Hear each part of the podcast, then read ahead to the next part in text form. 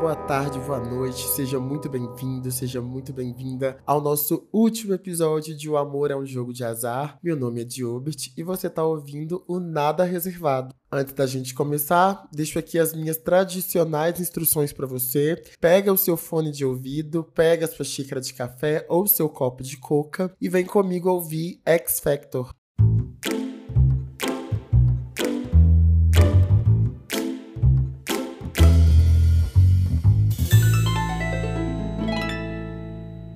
Junho de 2022, depois de quatro meses chorando todas as noites e perguntando a Deus o que eu fiz para merecer o que eu passei com Rio de Copas, eu tava quase 100% recuperado desse trauma. Tava voltando pra minha rotina, tava saindo com os meus amigos, tava com os contatinhos ali, mandando umas mensagenzinhas, mas com aquele receio, com aquele medo da coisa aprofundar, entendeu? Ficava ali só num, num primeiro rolê mesmo e depois eu dava um jeito de fazer a galera andar por si só. Tava voltando pra minha vidinha de academia, tava quase, tava quase 100%. Eu diria que 98%. E é nesse mesmo mês em que eu conheço o Oito de Copas. E eu vou chamar ele de Oito de Copas porque foi alguém que eu também gostei muito, me envolvi, me apaixonei, me relacionei, mas eu daria uma nota 8 de fato pro que a gente viveu junto. Eu conheci o Oito de Copas no último domingo de junho daquele ano. Como eu não tinha muita grana para ficar saindo de casa todo final de semana, eu criei esse hábito de treinar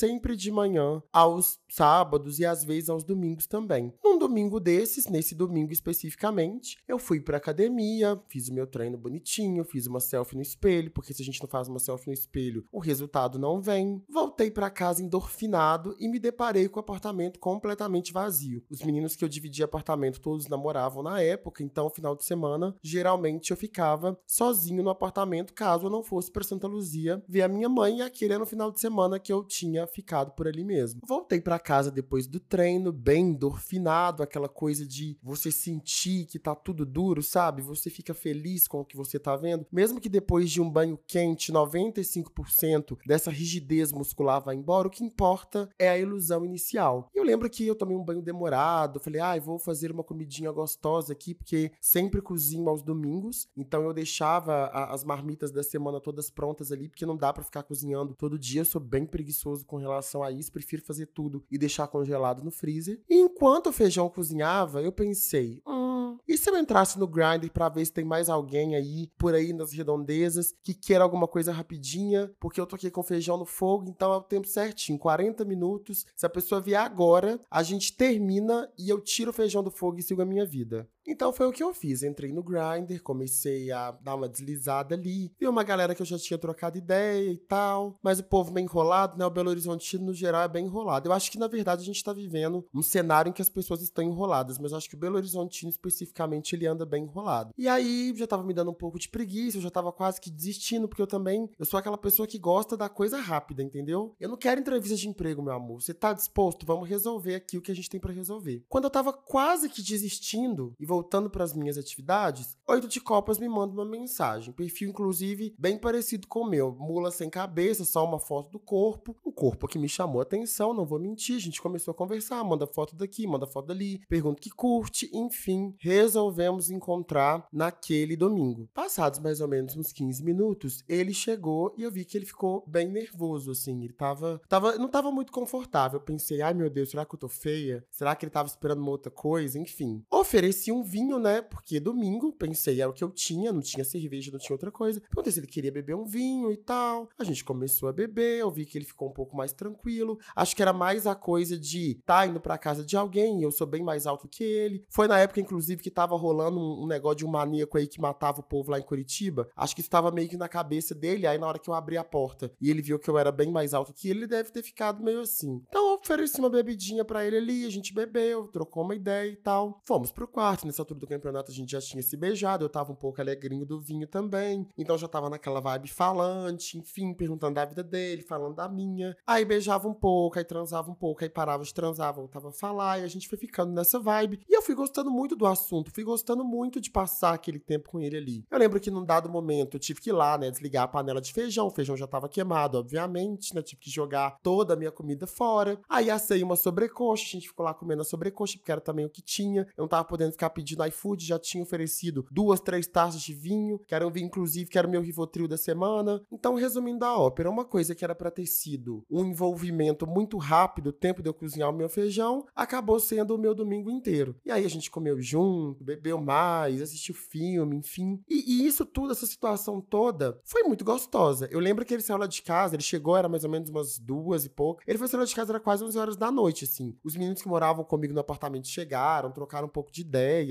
Foi um rolê. E eu sei que nesse. Quando ele tava indo embora, eu tinha meio que comentado que tinha curtido muito e tal. Ele me passou o telefone dele e falou que era pra eu mandar mensagem. Só que eu já tava tão traumatizado, para ser bem sincero, que eu lembro que eu salvei o número, mandei mensagem para ele naquele dia mesmo, uns 40, 50 minutos depois que ele tinha saído lá de casa, mas para ver se ele tinha chegado bem. Falei que tinha curtido, que tinha sido um dia muito legal, mas não criei muita expectativa com relação a gente continuar aquele papo, enfim. Achei que era só um date legal e que ia ficar por ali mesmo. Na segunda e na terça, a gente não mandou mensagem um pro outro. Eu lembro que eu postei alguma coisa nos stories, ele reagiu, mas não foi o suficiente para iniciar um papo. E na quarta, ele me mandou mensagem no WhatsApp, falando que eu tinha comentado, né, que ia mandar mensagem para ele e acabei não, não mandando, enfim. Eu, obviamente, achei aquilo o máximo, até porque todos os caras que eu tinha me envolvido até então, era sempre eu correndo atrás, sempre eu mandando uma mensagem, sempre eu marcando a presença ali, com medo da pessoa esquecer da minha existência. E de repente, eu tinha uma. Tava me envolvendo com uma pessoa, né? Tava, não tava nem me envolvendo ainda. tinha acabado de conhecer uma pessoa que, vendo que eu não entrei em contato com ela, ela estava entrando em contato comigo, me mandando uma mensagem para saber como é que eu tava e demonstrando que queria encontrar, que queria marcar alguma coisa. Esse gesto por si só já me colocou na cabeça que, cara, vou dar uma chance para esse menino. Vou lá conhecer ele, vou lá ter um date, vamos ver até onde isso vai. A gente marcou de encontrar na sexta-feira numa burgueria nova que tava abrindo ali na Savassi. Eu estava super animado com o date, então corri, saí da terapia correndo, fui arrumar o cabelo, cortar cabelo, escolher roupa, aquela coisa toda. A produção toda levou algum tempo, então é óbvio que eu cheguei atrasado nesse date. Foi um date super legal, porque normalmente quando a gente tem um primeiro date com alguém, a gente fica muito naquele receio, né? Um, será que ele vai gostar de mim? Será que a gente vai se beijar? Será que não vai? Aquela ansiedade do primeiro date. Só que no nosso caso, isso já tinha acontecido, né? A gente foi, na verdade, fazendo o caminho contrário já tinha transado, já tinha ficado, então eu acho que inclusive contribuiu para ter um clima mais leve e a gente estava muito mais ali para falar mais um sobre o outro mesmo, para ouvir, para entender rotina, enfim, foi um papo bem legal, foi um, foi um date bem legal, assim, acho que um dos melhores dates que eu já tive, eu diria. Terminamos ali, ele foi lá para casa, no outro dia, inclusive, ele precisava acordar cedo porque ele ia trabalhar e era o final de semana do Sensacional.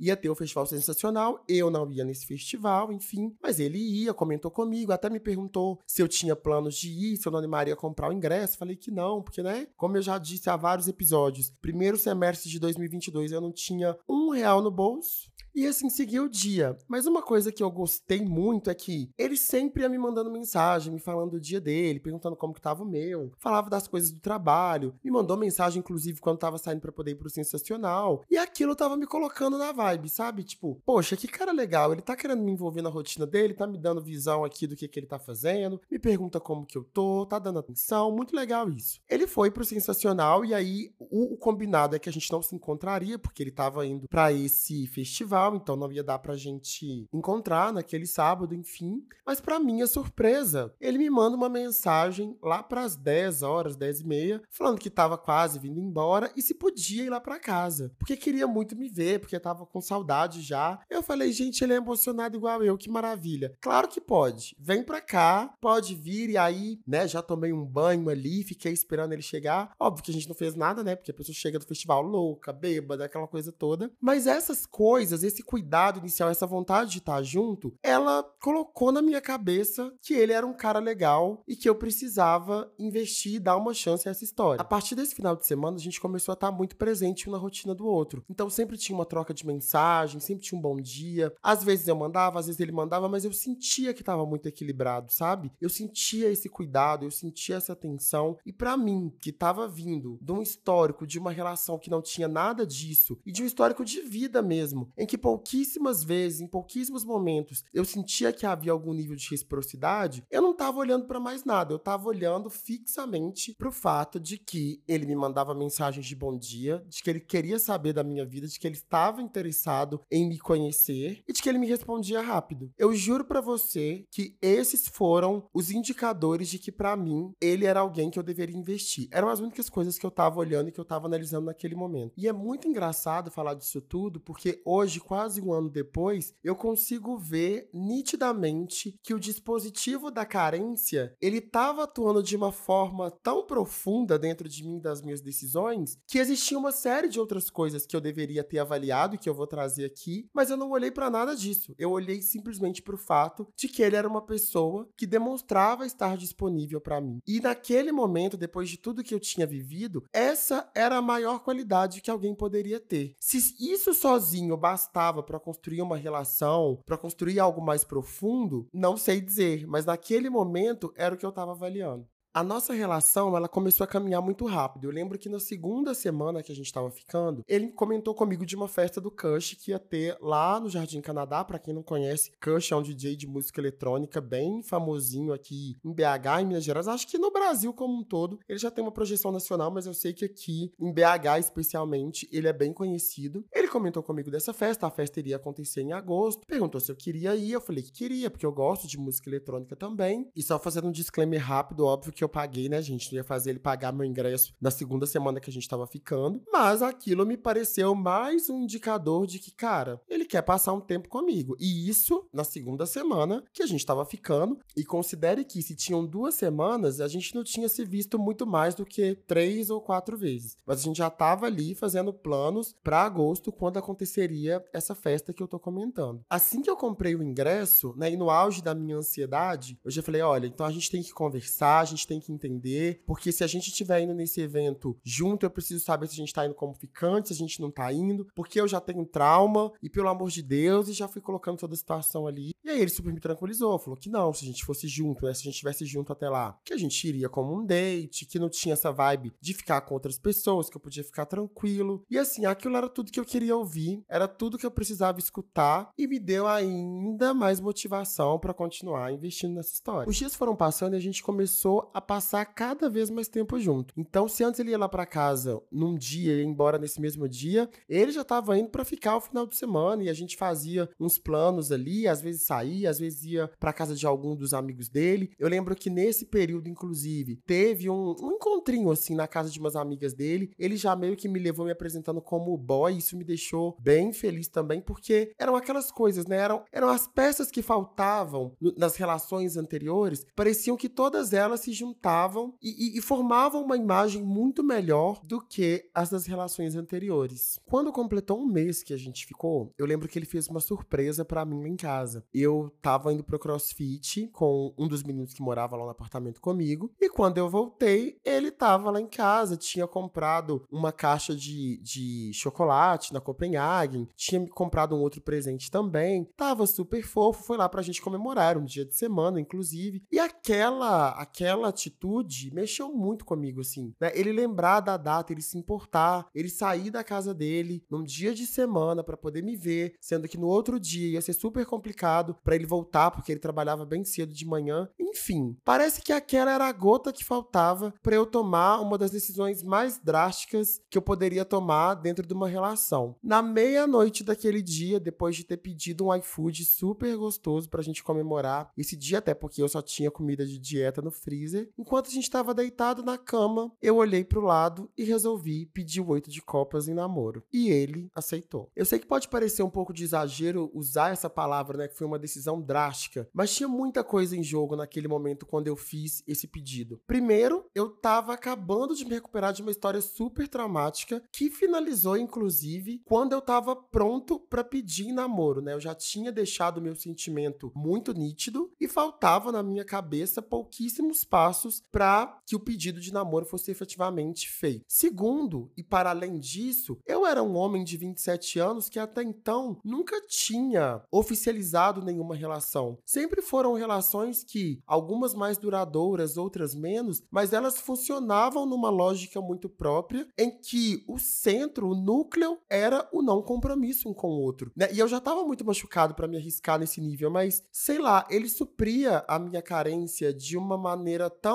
tão profunda que para mim estava mais do que validado que ele era uma pessoa que eu queria conhecer e passar mais o tempo e que eu queria oficializar o que estava acontecendo ali. Algo que parecia até então, né, do, do que a gente estava vivendo, era algo que ele também queria, ele estava na mesma vibe. A gente até tinha tido algumas conversas sobre de para onde a gente estava indo, enfim. Então me pareceu uma boa ideia, embora muito arriscada. E esse aceite do pedido de namoro, ele foi muito mais do que só estamos oficializando um compromisso e passamos a ter uma responsabilidade emocional um com o outro. Ele também me colocou na cena como uma pessoa que não estava doida pela primeira vez, porque nas minhas outras relações, né, nos outros envolvimentos que eu tive, a minha sensação era sempre que eu era o doido, que eu tava trazendo algo, que eu tava sentindo algo que não tava conectado com a realidade. Quando a gente tem esse encontro, a gente, eu faço esse pedido, eu faço essa proposta e ela, ele aceita, ele sinaliza para mim que sim, estamos na mesma vibe. E o que você tá vendo aqui é a realidade. Então vamos seguir junto. Como a nossa relação evoluiu muito rápido, a gente não teve muita possibilidade de entrar muito um na vida social do outro, ver como é a personalidade com os amigos, como são as trocas, do que gosta, enfim. Porque vamos lá, né, gente? O pedido de namoro ele aconteceu exatos 30 dias depois do primeiro beijo. Então não teve esse tempo, né? Com rotina de trabalho, enfim. A gente não, não conhecia muito um do outro, para além do que a gente via dentro do, do meu quarto, naquele apartamento que eu morava em 2022. O primeiro evento social oficial do casal foi um almoço de família lá em Santa Luzia, porque eu queria que todo mundo conhecesse ele. E o objetivo de apresentar não era para trazer, né, uma Louis Vuitton, mostrar para todo mundo, olha o boy, agora ele tem um boy, agora não é mais encalhado, não era nada disso. Eu queria que ele sentisse, que ele visse o quanto eu tava me importando com aquilo. E foi muito especial, porque eu lembro que quando eu comentei com a minha mãe que eu tava namorando, ela super quis conhecer ele, ela super abriu as portas da casa dela e para minha mãe, a minha sexualidade foi uma questão durante muito tempo, até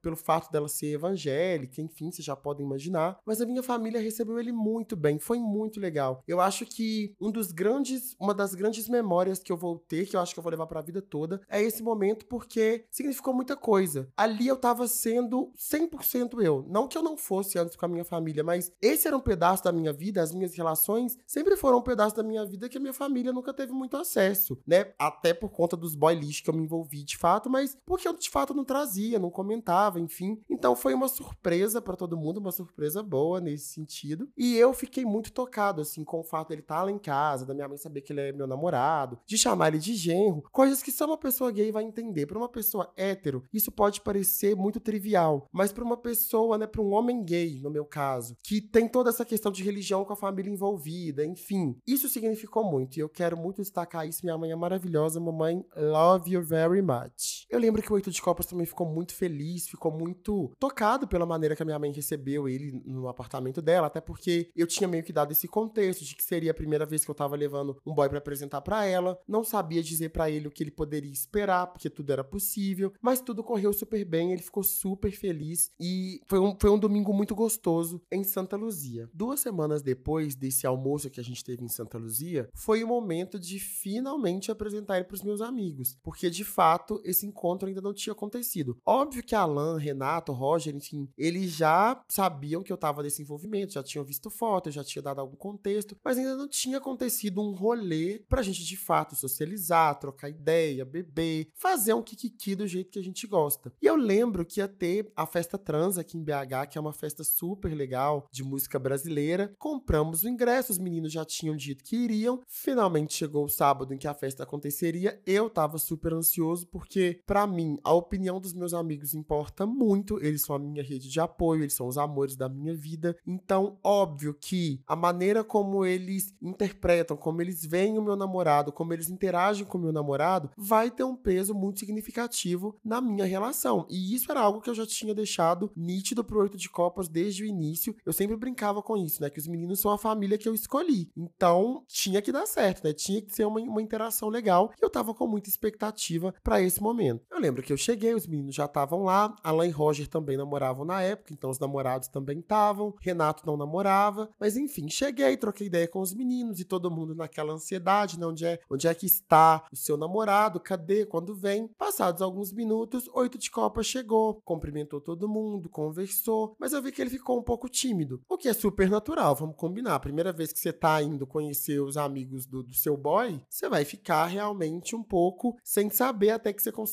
ler ali como é que é a interação, como é que são as relações, enfim. A festa começou a acontecer, a gente começou a beber, e aí papo vai, papo vem. Eu e os meninos fazendo as nossas fofocas de sempre, porque nós somos desses, a gente precisa comentar como é que tá a vida na Savassi, como é que estão as coisas, se atualizar um da vida do outro. E a gente tem interações, no geral, quando a gente tá contando esses casos, bem ácidas, eu diria, principalmente do meu lado. Eu sou naturalmente ácido, eu gosto de pesar um pouco nas brincadeiras, e isso é a minha marca registrada com os meus amigos e com pessoas que eu tenho muita intimidade. É claro que a gente sabia que tinha uma pessoa nova ali na roda, inclusive os meus amigos foram muito cuidadosos com isso, então a gente sempre tentava encontrar um assunto que tivesse agradável para todo mundo e que ele pudesse interagir também. Mas começou a parecer que todo o esforço que estava sendo feito era meio que em vão, porque o oito de copas ele se fechava, eram interações muito sim, não, talvez, um comentário ou outro aqui, aquela risada não com muita vontade das piadas e das histórias que os meninos estavam contando, um semblante eu diria até um pouco mais sério. Eu, eu lembro que em alguns momentos assim eu ficava, hum, será que aconteceu alguma coisa? Será que eu falei alguma coisa? Será que ele tá chateado? Enfim, a gente fica se perguntando, né, se tem algo que rolou ali na cena que a gente não viu e que a gente deveria ter sido mais cuidadoso, mas naquele momento eu não consegui identificar e ainda muito na função de fazer essa ponte, até que em algum momento eu entendi que aquela talvez fosse a vibe dele em rolês, então eu deixei a coisa meio que, que, que seguir, dei mais atenção, tentei ficar mais próximo dele também, porque talvez isso ajudasse ele a ficar mais confortável, e assim a noite seguiu até que a gente voltou para casa. Assim que a gente chegou em casa depois do rolê, ele me deu um sermão sobre como eu abro muitos detalhes da minha vida para os meus amigos e como eu não deveria fazer isso e de coisas que tinham incomodado ele. Coisas essas que têm mais a ver comigo, são sobre a minha vida, são sobre a maneira como eu me relaciono com os meus amigos, sobre a profundidade da relação que a gente tem, mas de repente para ele aquilo soou como um insulto. Eu não deveria agir daquela maneira, porque eu tava me expondo demais, eu tava expondo demais o meu trabalho, a minha relação, tava expondo demais as pessoas e o assunto na cabeça dele também não tava adequado. Enfim, eu lembro que ele chegou a comentar que achou os meus amigos um pouco soberbos, porque num dado momento da noite, a gente tava falando sobre as viagens que a gente já fez, planos pro Réveillon, se a gente né, faria tão falar da viagem internacional que a gente tá sempre ali falando que vai uma hora para Buenos Aires, outra hora é pro Chile, outra hora para algum lugar, e a gente de fato nunca faz essas viagens, e trazendo um pouco dos desafios de trabalho também, coisas que são super comuns numa relação em que você tem muita intimidade com as pessoas, mas que para ele de repente pareciam excludentes demais porque ele entendeu que talvez os meus amigos estivessem numa outra classe ou, ou num, num nível de poder aquisitivo maior do que o dele, e aquilo de repente pareceu um, um papo excludente. Eu fiquei chocado com tudo que eu tava ouvindo. E eu fiquei chocado porque eu fiquei repassando os diálogos na minha cabeça e as interações e tentando relacionar com o que ele tava trazendo e eu não conseguia ver as coisas daquela forma. O que ele tava pontuando era basicamente a profundidade da relação e intimidade que eu tenho com os meus amigos e a minha própria personalidade, a minha maneira de, de fazer críticas sociais com, com piadas um pouco mais ácidas, enfim. Aquilo me deixou um pouco preocupado, porque uma coisa é você fazer um comentário infeliz, e isso pode acontecer. Outra coisa é a pessoa pontuar que ela se incomoda com a sua essência, ela se incomoda com a maneira como você interage, reage e como você lê o mundo. E foi muito chocante para mim, porque a gente já tava junto há um mês e meio e eu achava meio que difícil dele não ter sacado isso, né? Esse, esse meu lado, assim. Na minha interação com a minha família, por exemplo, a gente, a gente é um pouco mais ácido, enfim, então aquilo me pegou muito de surpresa. Eu lembro que eu conversei, tentei trazer alguns pontos, alguns argumentos, aprofundar um pouco mais nesse motivo, né? Porque que, aquilo incomodou tanto ele. Ele não quis trazer, não quis conversar tanto, só quis de fato colocar para fora o que ele estava sentindo, mesmo que ele não tivesse elaborado muito ou feito um trabalho interno de entender o porquê que aquelas interações ou aqueles assuntos incomodavam tanto. No outro dia eu lembro que ele acordou mais de boa, a gente acabou não falando tanto sobre isso. Eu também não levei isso para os meus amigos como um ponto de atenção, porque de fato ele não conseguiu trazer para mim o porquê que aquilo incomodou ou se foi algo, alguma atitude específica dos meninos que desagradou. Então não achei também que fosse algo que eu precisasse trazer a nível de dar um toque ali e tal. Seguimos o final de semana e eu lembro que no próximo final de semana a gente ia encontrar com os amigos dele. E gente, a história foi completamente diferente, porque eu super curti a galera, acho que eles também gostaram de mim. Eu tava muito à vontade, os assuntos estavam legais, eu fazia o possível inclusive para me conectar com os assuntos que os amigos dele estavam trazendo até para ele ver que essa conexão tava de fato acontecendo. Eu quis não ser um fardo, sabe? Eu não queria que ele se preocupasse se eu ia conseguir me integrar com os amigos dele ou não, porque essa é a minha especialidade. E foi muito legal. A galera, os amigos dele sempre me trataram muito bem. Eu não tenho o que falar com relação a isso, assim. Inclusive até ele com os amigos também, assim, né? Ele, ele ficava super à vontade, ficava até mais à vontade do que quando tava com os meus amigos, por exemplo. Mas para mim, óbvio, era muito ruim imaginar que, sei lá, então sempre que eu fosse encontrar com ele e com os meus amigos, eu ia ter que ficar 58 vezes mais cauteloso, 58 vezes mais preocupado com o assunto, teria que evitar falar algumas coisas porque de repente isso transparece um poder aquisitivo ou uma possibilidade diferente das dele. Aquilo não me fazia muito sentido, mas eu também não sabia exatamente como trabalhar aquilo, como trazer uma visão diferente para ele, como deixar ele mais confortável para ouvir coisas que talvez fossem diferentes da realidade que ele vivia no dia a dia ou da maneira que ele encarava o mundo e de como ele entendia que as relações deveriam ser construídas. Os meus amigos são muito diferentes dos amigos dele e tá tudo bem, não é uma, não é uma comparação, né? Não precisa ser igual. Eu não, não tenho como cobrar que os amigos do meu namorado sejam exatamente o que eu espero e vice-versa. Mas parece que não era assim que ele encarava essa, essa, essas interações. No início de agosto, aconteceu uma situação péssima no apartamento que eu morava e eu decidi que estava na hora de procurar um apartamento para chamar de meu, estava na hora de morar sozinho, não sabia exatamente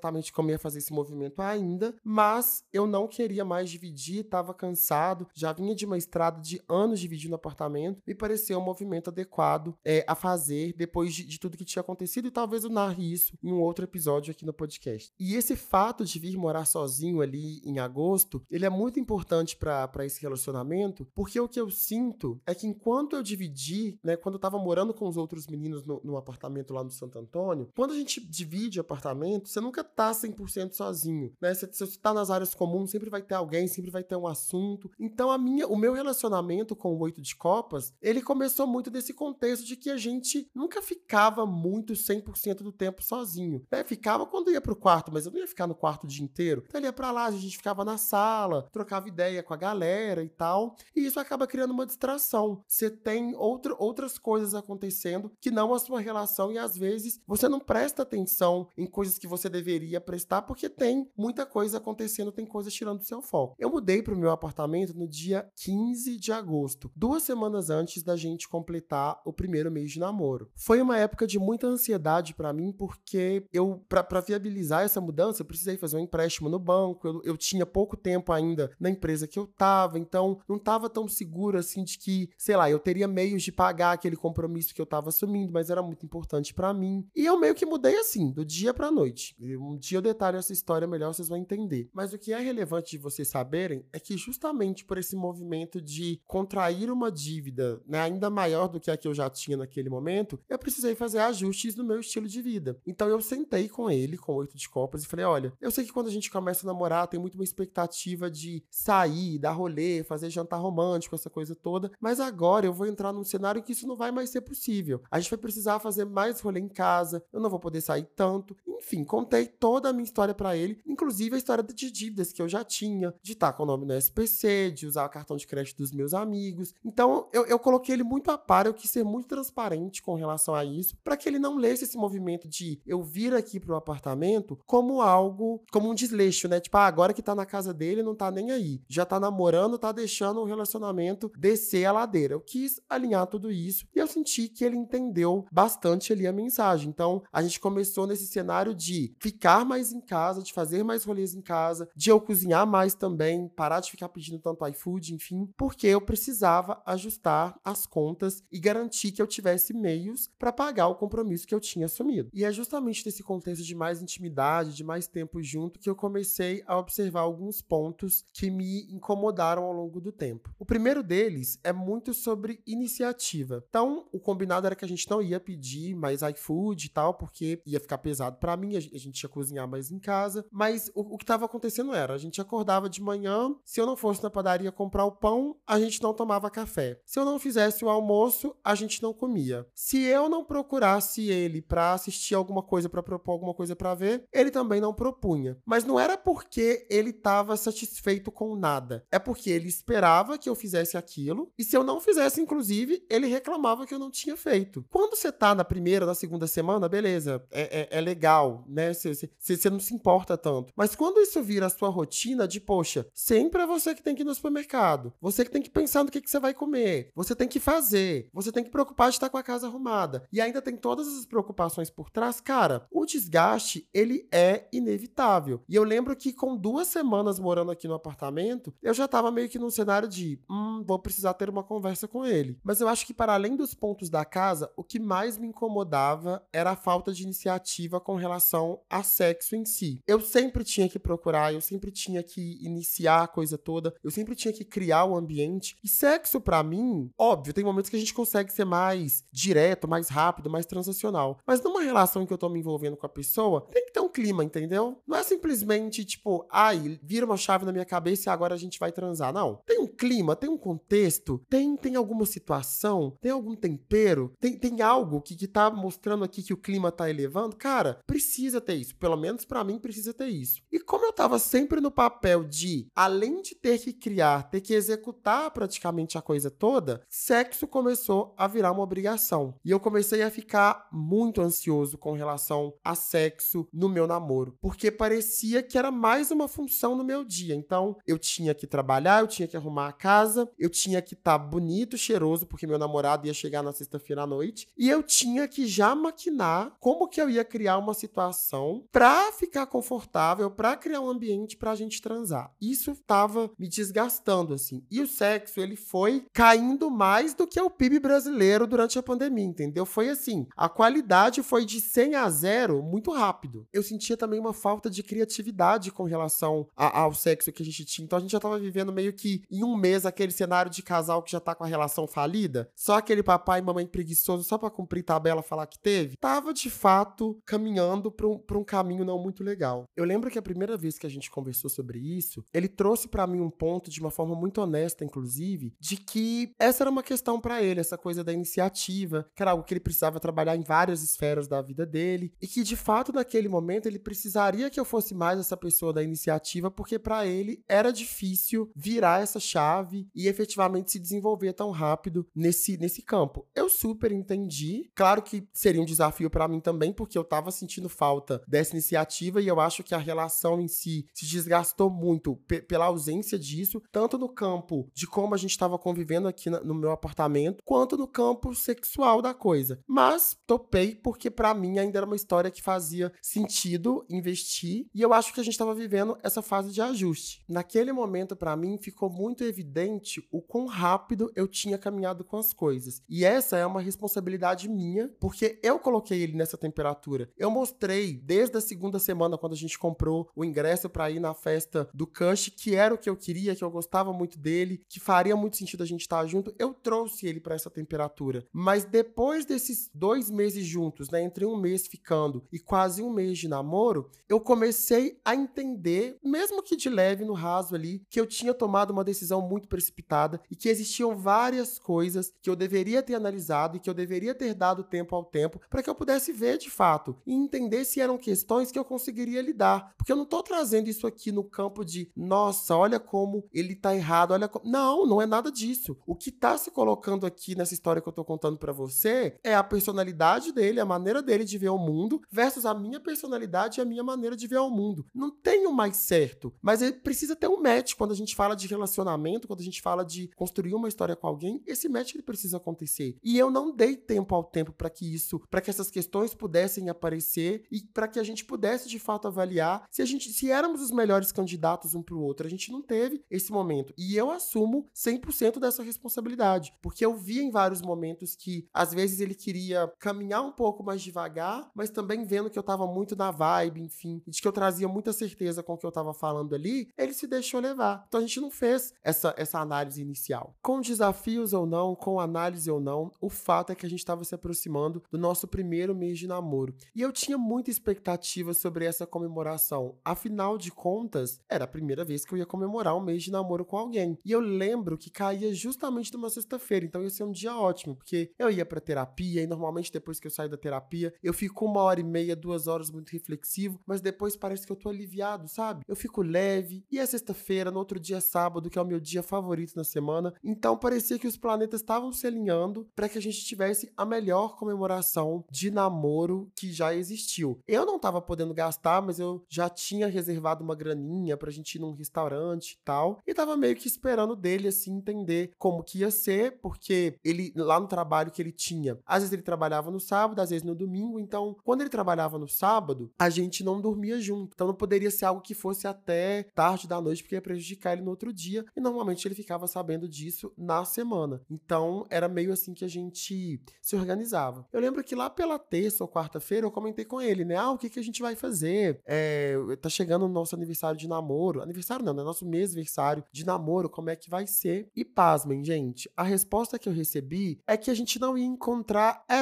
A gente não ia encontrar de maneira nenhuma na sexta-feira, porque ele já tinha feito um combinado com um amigo dele de sair para beber e que esse amigo era muito ciumento, que se ele não fosse, eles iam acabar tendo uma briga, enfim. Eu fiquei muito chateado, porque se fosse um aniversário, uma viagem, um casamento, uma dessas ocasiões que de fato estão programadas há muito tempo e você não consegue rever, tudo bem. Mas poxa, era só mais um dia comum de sair para beber com um amigo que você encontra com muita frequência, que você conversa todos os dias, que é da cidade que você mora. Então, sei lá, beber um drink era mais importante do que comemorar o seu aniversário de namoro, e eu tinha deixado essa expectativa muito nítida. Então eu fiquei chateado, mas guardei aquilo para mim e tentei fingir que tava tudo numa boa. Eu lembro que ele, que eu acho que ele sentiu assim que não, que não tinha sido muito legal, e aí ele mandou uns presentinhos aqui em casa, algumas coisas para casa, assim, eu não lembro exatamente o que foi na época, mas aquilo já me deixou um pouco magoado, não vou negar. Fiquei um pouco chateado, porque você junta esse desinteresse, que foi como eu li na época,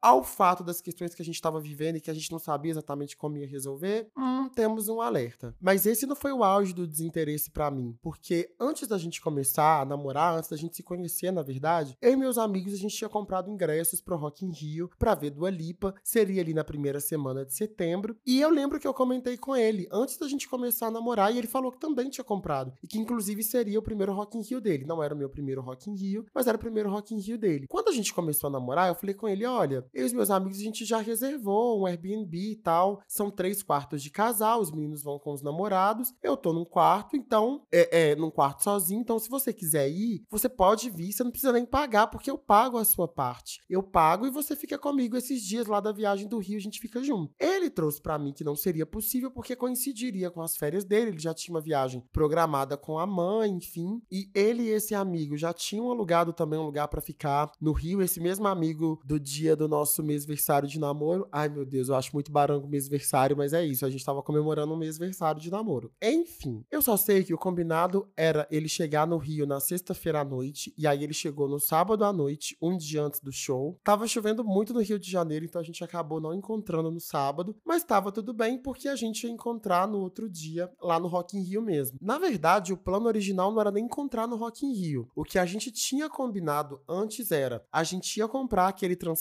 do Rock in Rio primeira classe que você pega em alguns pontos do ali no, no Rio de Janeiro e já desce na cidade do Rock. A gente combinou de pegar esse ônibus junto, justamente para chegar junto, né? São mais de 100 mil pessoas no festival. É difícil de encontrar. Em cima da hora, dias antes, ele falou comigo que conversou com um amigo dele e que eles não queriam ir no horário que eu tinha combinado, que eles queriam ir mais cedo porque eles queriam aproveitar a cidade do rock. Eu mais uma vez fui flexível, ou seja, a gente já não não ele ia chegar na sexta, não chegou. Íamos juntos pro Rock in Rio, não fomos. Como ele ia chegar primeiro, eu esperava que assim que ele descesse lá na cidade do rock, ele me enviaria uma mensagem com a localização em tempo real ou que a gente marcaria algum ponto de encontro, mas para minha surpresa isso não aconteceu. eu fui saber que ele tava na, já tinha chegado na cidade do rock pelo Instagram, porque eu vi que ele postou uma foto lá com o amigo dele. Ok. Quando eu cheguei, eu mandei mensagem. Falei, olha, já cheguei, né? E aí? Onde que a gente vai encontrar? E eu não recebi nenhuma resposta. O que foi me deixando com muito mais raiva é o contexto que eu já tinha dado de que eu e os meus amigos, a gente amava do Lipa, a gente queria ficar na grade, porque foi uma canção que embalou muito os nossos dias de pandemia, a gente ouvia o Future Nostalgia durante a pandemia inteira. Então era um show muito especial. E para ficar na grade, vocês sabem, tem que chegar cedo e antes dos shows começarem, você dá uma voltinha ali, come alguma coisa, mas você fica lá eternamente. Então, nosso cronograma estava contado. A gente chegou no Cidade do Rock três horas, fizemos as fotos, porque estávamos todas belíssimas, e já fomos em direção à grade, porque era lá que a gente ia ficar. Gente, ele não deu sinal de vida. E o tempo foi passando, a, o, o lugar ali, né, o, o palco mundo, ele começou a encher, até que num dado momento, muito puto, já era mais ou menos umas 5 horas da tarde, eu mandei uma selfie e falei, poxa, a gente não vai encontrar, né? E de fato, a gente não encontrou. Eu senti que ele não se interessou e não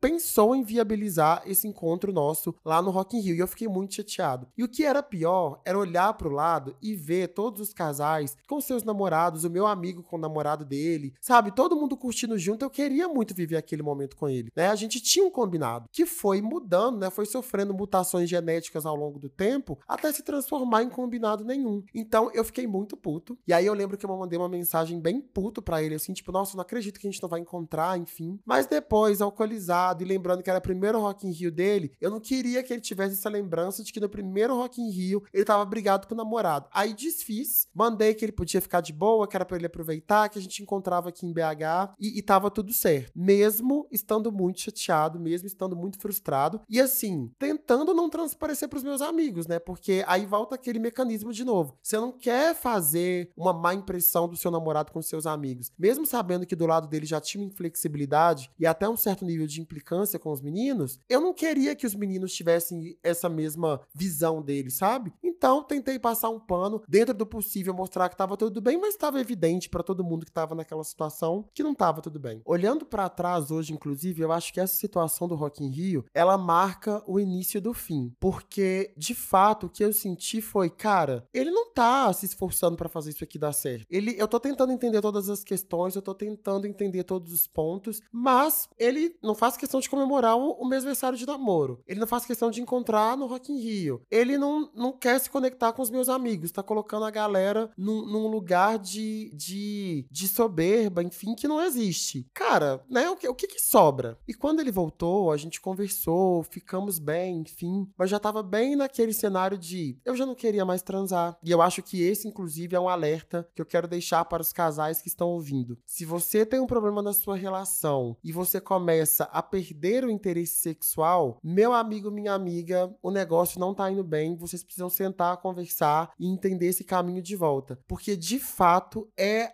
eu acho que é o último lugar em que a gente solta a mão, sabe? A partir daí, quando você perde essa conexão, e claro, às vezes vai acontecer, né? Não é que a gente vai ficar igual a gente fica no início do relacionamento transando todos os dias. Mas se não tem um motivo, não tem uma situação, vocês simplesmente se afastam e não conseguem ver esse caminho de volta, cara, tá acabando esse relacionamento e ponto. Uma das minhas últimas tentativas com essa relação foi começar, mesmo sem poder, a sair mais de casa. Porque eu comecei a pensar que talvez essa rotina de vir para cá todo dia, ser só a gente, ficar assistindo televisão, ficar vendo série, talvez isso tivesse, de alguma forma, desgastando a nossa relação, que vamos lá, não tinha nem três meses consolidada ainda. Mas na minha cabeça, isso poderia ser um sintoma do fato da gente estar tá preso dentro do apartamento o tempo todo. E eu lembro que uns amigos meus de Santa Luzia chamaram a gente para sair, para conhecer um bar, um, um bar barra restaurante novo aqui no, no centro de BH, especializado em comida do, é, é, do norte. E aí fomos para esse bar, enfim, é, comer tucupi, tacacá, enfim, cachaça de jambu, um negócio muito legal. Foi uma noite muito agradável, eu não vi esses meus amigos de Santa Luzia já há algum tempo. A gente ficou ali nesse restaurante um tempinho, depois a gente resolveu ir para um outro bar ali na região da Savassi, que eu amo Santeria. Tem o melhor drink da vida, chamado Demônio. Se você vier a BH, você tem que ir lá. Eu tô que faço propaganda gratuita aqui, mas em breve eu vou cobrar, viu? Enfim, na minha cabeça,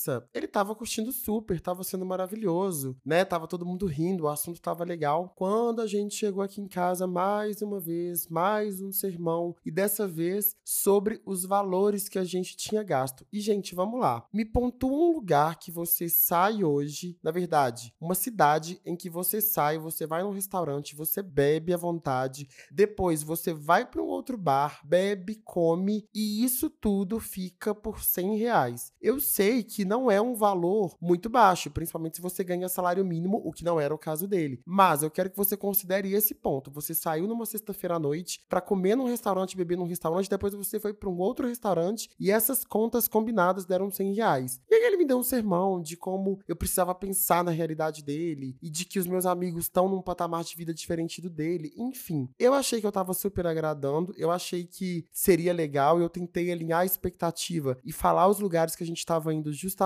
para entender se era a vibe, se era o que ele queria também. E isso foi o que eu recebi de volta. E ali eu acho que eu de fato comecei a, a, a largar completamente a mão. Isso foi por volta final de setembro, início de outubro, outubro inclusive, que é o mês do meu aniversário para além de um sexo que já não estava acontecendo, a gente ainda estava começando a ter problemas na comunicação. Então, ele queria que eu respondesse mais rápido, que eu fosse mais presente no WhatsApp, enfim. E eu não estava conseguindo dar essa atenção toda. Eu já tenho um problema com o WhatsApp, que eu já demoro a responder, mas eu sempre tentava priorizar. Já começava o dia mandando um bom dia para ele ali. Sempre tentava responder com no máximo 20, 25 minutos depois de receber alguma mensagem dele, mas não estava sendo suficiente. E começou a aparecer para mim que nada do que eu fizesse seria suficiente, porque eu já precisava ter iniciativa sobre tudo, eu já precisava ser cauteloso com a comunicação e com o contato com os meus amigos, eu precisava ser, eu, eu era, na verdade, essa pessoa responsável por fazer o sexo acontecer, e ainda precisava ser a pessoa que responde em menos de 10 minutos, porque esse é o prazo aceitável, era o prazo aceitável na cabeça dele. Então foi se desgastando numa velocidade muito rápida durante aquele mês de outubro, e eu lembro que talvez a gota d'água, tanto para mim quanto para ele, nesse sentido foi o último episódio de House of the Dragon. Olha para você ver. O último episódio de A Casa do Dragão, eu acho que foi o responsável por a gente entender que de fato não tinha muito para onde caminhar. Eu e os meus amigos, a gente tava viciado em House of the Dragon. A gente assistia todo final de semana. Eu não era muito fã de Game of Thrones, mas quando eles anunciaram essa série, eu falei: "Ai, eu vou vou tentar assistir para ver se eu gosto". Assisti o primeiro episódio na casa desse meu amigo Roger, foi ótimo. E a gente já combinado de assistir o último episódio lá também. E eu lembro que o Oito de Copas ia vir aqui para casa, eu já tinha falado com ele, ele não assistia a série, mas eu comentei que eu ia lá assistir, é, tava convidando ele também, mas se ele não quisesse, ele podia ficar aqui em casa. Ele foi e beleza. Chegando lá na casa do meu amigo, gente, o clima tava super legal. Meu amigo e o namorado tinham preparado lá uns lanchinhos pra gente, a gente tava muito ansioso para poder ver o final da série.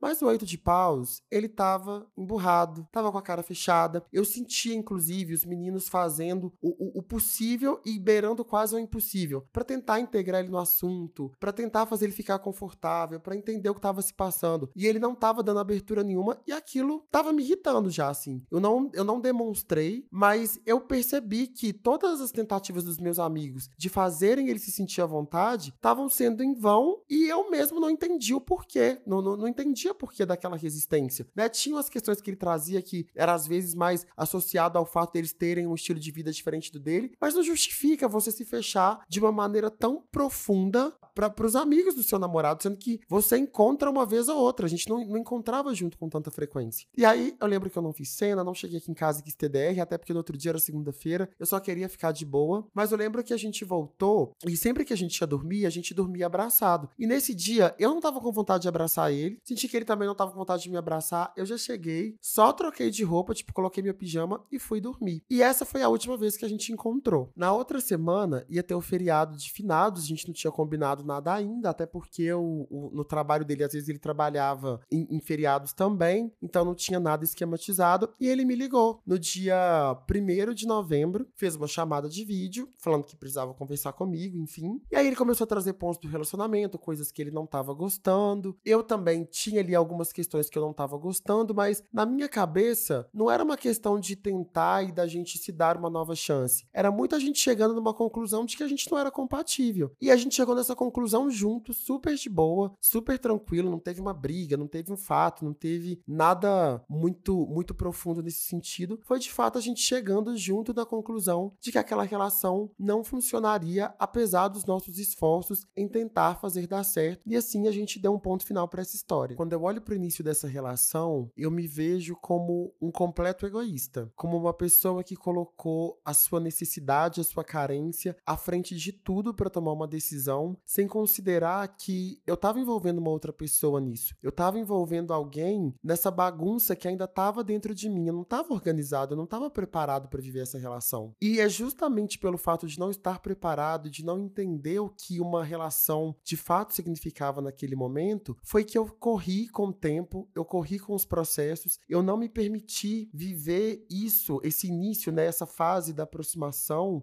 no tempo saudável para que a gente pudesse se conhecer um pouco mais, para que ele pudesse ver mais da minha personalidade, eu pudesse ver mais da dele, para que a gente pudesse se colocar na vida social um do outro e entender se de fato havia uma conexão forte se a gente buscava as mesmas coisas. Eu me apeguei exclusivamente ao fato dele ser um cara legal e que me dava atenção, sem considerar qual era o projeto de, de relação e quais eram as expectativas dele com relação a mim, para entender se de fato esse match tinha acontecido. Eu não olhei para nenhum outro fator, porque o que eu queria naquele momento era alguém que me distraísse, era alguém que me mandasse um bom dia, era alguém que me respondesse rápido, era alguém que mostrava que se importava comigo. E sim, eu não tô dizendo que essas coisas não são importantes, elas são muito importantes. Mas para além disso, uma relação é uma troca. O que que eu tava trazendo para ele? Como que eu me encaixava dentro do que ele esperava? Como que as nossas vidas e as nossas expectativas, elas se cruzavam de fato? Né, eu não dei esse tempo. Em 30 dias, e, não é que eu acredite que, sei lá,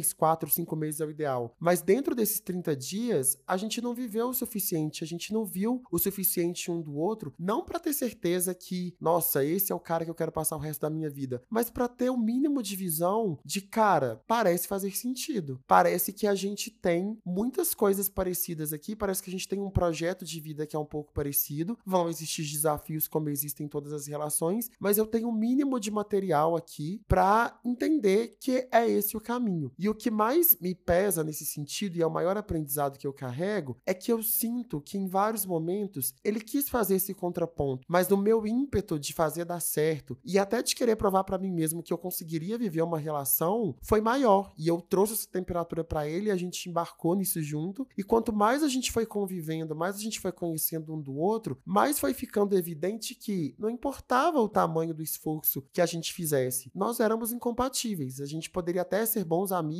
a gente poderia, sei lá, sair para beber uma vez ou outra, ou talvez até ficar de vez em quando se fizesse sentido, mas efetivamente o, os nossos projetos de vida e a maneira de enxergar a vida eram muito diferentes. É óbvio que dentro do que eu contei para vocês, eu sinto que em algumas coisas ele poderia ter feito diferente, talvez isso tivesse dado um pouco mais de fôlego para nossa relação, mas eu efetivamente não acredito que essas mudanças, esses ajustes, eles seriam suficientes para a gente durar mais um ano, por exemplo. Acho que a gente duraria mais dois meses. É engraçado porque quando a gente fala das nossas decepções amorosas, né, principalmente considerando os, os episódios anteriores, eu sempre tive nesse lugar de quebrar a expectativa com relação ao que eu esperava do outro e de me sentir magoado, de me sentir ferido, de me sentir explorado, de sentir que os meus limites foram violados e de repente tá no lugar da pessoa que provoca isso, mesmo que no meu caso eu tenha muito nítido de que não foi intencional, é muito difícil.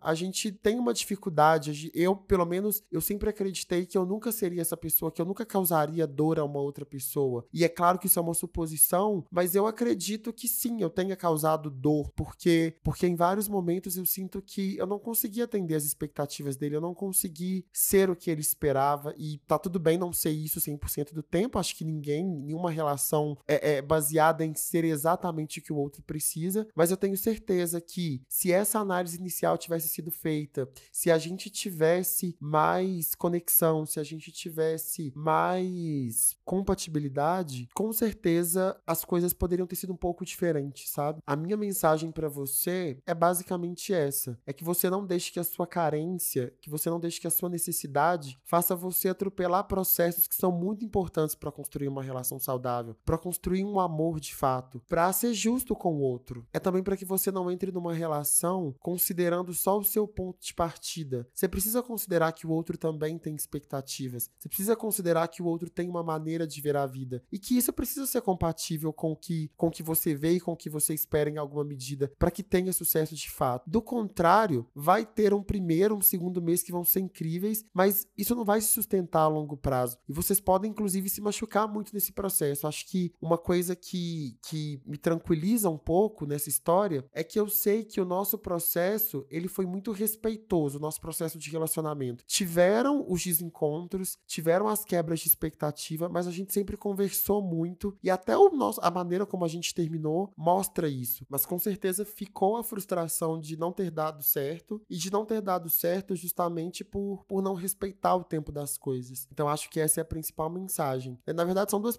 são duas mensagens. Primeiro, não traga ninguém para sua vida se você ainda tem uma bagunça dentro de você que você tá tentando entender, se você não se sente 100% pronto e aí aquela pessoa parece a candidata ideal para te ajudar a superar algo, não. Você não vai superar nada com ninguém. Você precisa superar por você mesmo. Você precisa estar tá preparado, você precisa curar essas feridas e aí sim, aí você talvez esteja pronto para se relacionar. E a segunda mensagem é respeitar o tempo das coisas, porque efetivamente não existe um, uma data certa, não existe uma média, mas existe essa análise, existe essas coisas que você precisa ver. Existe o, os pontos da personalidade da pessoa que você precisa entender, as expectativas dela, né? O, o e, e, até o como isso se encontra com quem você é. Então, acho que esse é o grande aprendizado e eu acho que é um aprendizado incrível pra gente fechar essa temporada por hoje é só isso tudo. O amor é um jogo de azar, é um jogo de apostas. Você entra com as suas peças, com as suas expectativas, você coloca tudo na mesa e você não sabe se você vai ganhar, você não sabe se aquela carta que você tá esperando, ela realmente vai sair na próxima rodada. Mas efetivamente, eu ainda acredito que é um jogo que vale a pena ser jogado. E caso você decida entrar nesse cassino, né, e decida fazer apostas, eu espero que essas histórias possam te ajudar ajudar a entender os seus limites, a entender o que você quer, a não esquecer o valor que você tem, a não se reduzir para caber na expectativa de ninguém. Enfim, eu espero que você tenha entendido que a sua sorte aumenta exponencialmente se você entrar nessa aposta não abrindo mão de ser quem você é e não perder de vista o amor que você merece viver. Foi um prazer inenarrável gravar essa temporada, dividir essas histórias com vocês e pode esperar que na semana que vem tem mais. Por último, mas não menos importante, eu quero agradecer a todo mundo que gastou horas do seu tempo no último mês para ouvir essas histórias, mas eu quero agradecer em especial a duas pessoas que foram muito importantes para que esse projeto saísse do papel. A primeira delas é o meu amigo Roger, que me lembrou num retiro espiritual nas montanhas que eu não sabia cantar, dançar ou atuar. Então o que eu precisava mesmo era fazer um podcast e compartilhar as minhas histórias com o mundo, porque esse seria o melhor veículo para me conectar com as pessoas da maneira que eu sempre quis. Amigo, eu nunca vou poder te agradecer o suficiente por ter me inspirado e ter olhado nos meus olhos, me feito acreditar de que eu seria capaz de tirar esse projeto do papel.